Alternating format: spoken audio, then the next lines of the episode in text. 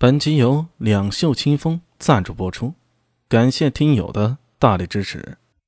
第七百一十三集，周二郎抬头翻了他一眼，丝帕下传出沉闷的声音：“这是为了成案，何来毁坏尸体一说？何况这胡商是无亲无故。至于这劳三郎，我打听过，他也没有亲人在世，就是个破落户，破了也就破了。”哎哎，不行啊，郎君！下午做声音呢，都快哭出来了。劳三郎是公交署的人，他以前是长安县的伯良，这都有人认识的呀。苏副帅就是他的提携之人，若是让他知道我们给他开膛破肚了，哎，你怕苏副帅，就不怕我吗？周阳目光一闪，眼里仿佛藏着一条毒蛇。带着讥讽的声音从白帕下透出：“你一个小小的剑级仵作，不按我说的，你猜会是什么下场？”“ 是嘞，周是嘞，小人小人我拿着这把刀，你来，把他胸膛划开，把肝取出来，快！”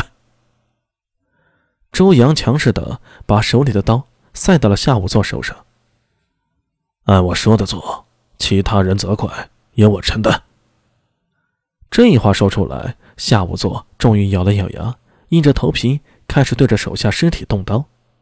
实话说呀，他做仵作这么多年，要验尸体内脏的情况不是没遇到过，只是这种特殊情况，一为公交署的人，前不良人，顶头上司是长安的不良副帅苏大为，不免心存顾忌。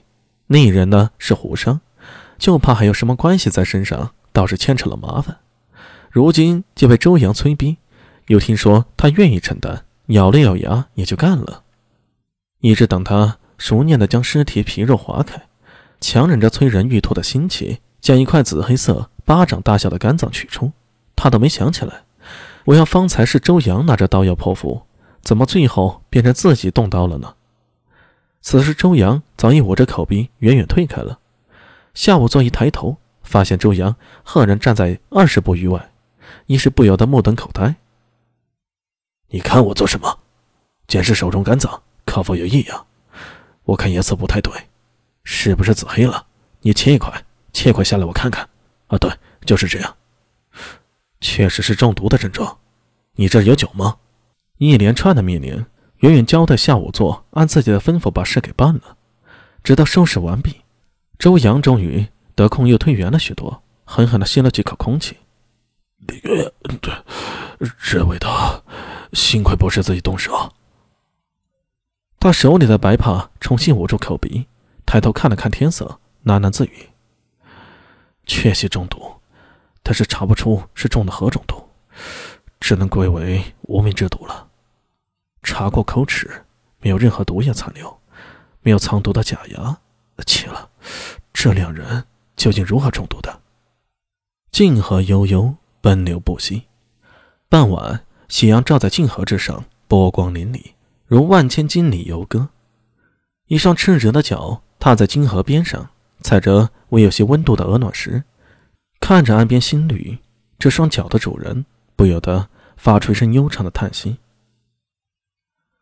唉，大唐长安，我又回来了。”岸边新柳吐绿，远处林间隐隐传来归巢的鸟叫声。道琛双手合十，看向不远处的巍峨巨城，眼角的皱纹微微扬起，似乎想起了什么愉悦之事。两年前与兰池宫前即将得手，却功败垂成；两年后再入长安，定能搅皱一池春水，给那些惦记自己的老朋友一些惊喜。南无。阿弥陀佛，道琛大师。一个略带有些生硬的唐音响起，道琛于是转头看向声音的方向，一眼看去，一位身背大弓、身穿有寓意唐人的紧致长裙的女子，裙上绣着梅花与仙鹤，脚踏木屐，脚踏木屐从林间缓缓走出，在女子身后跟着两位双手拢在大袖中。腰悬长刀的倭人武士，夕阳从他们的右边落下，恍若一幅绝美的水墨画。近处的河滩、绿草背后的密林，以及消失在尽头的静河，天空大片的留白，有孤鸟飞过。学子殿下，别来无恙啊！道琛双手合十，眼眉低垂，向着学子摇摇颔首。托福，一别两年，能再见到大师，是学子的缘分。两位，叙旧的话可以晚点再说，可以入城了。一个带着金属特质的声音从另一边响起，道琛和巫女学子一起看去，立时看到。高够力的高剑，不知何时已经出现在静河旁了。他一身黑衣，面庞线条犹如刀削般刚直凌厉，一双眼睛盯着川流不息的河水，深邃到极点。谁也不知他此时在想些什么。在他身后稍远处，站立着一批同样黑衣的武士，一个个腰脊挺直，站立的如标枪一般。说起来，这次计划。也是高殿发起的呢。学子用修长的手指轻掩着唇，发出银铃般的笑意。高剑侧着脸，难得的看向他：“笑完了吗？笑完了就该上路了。”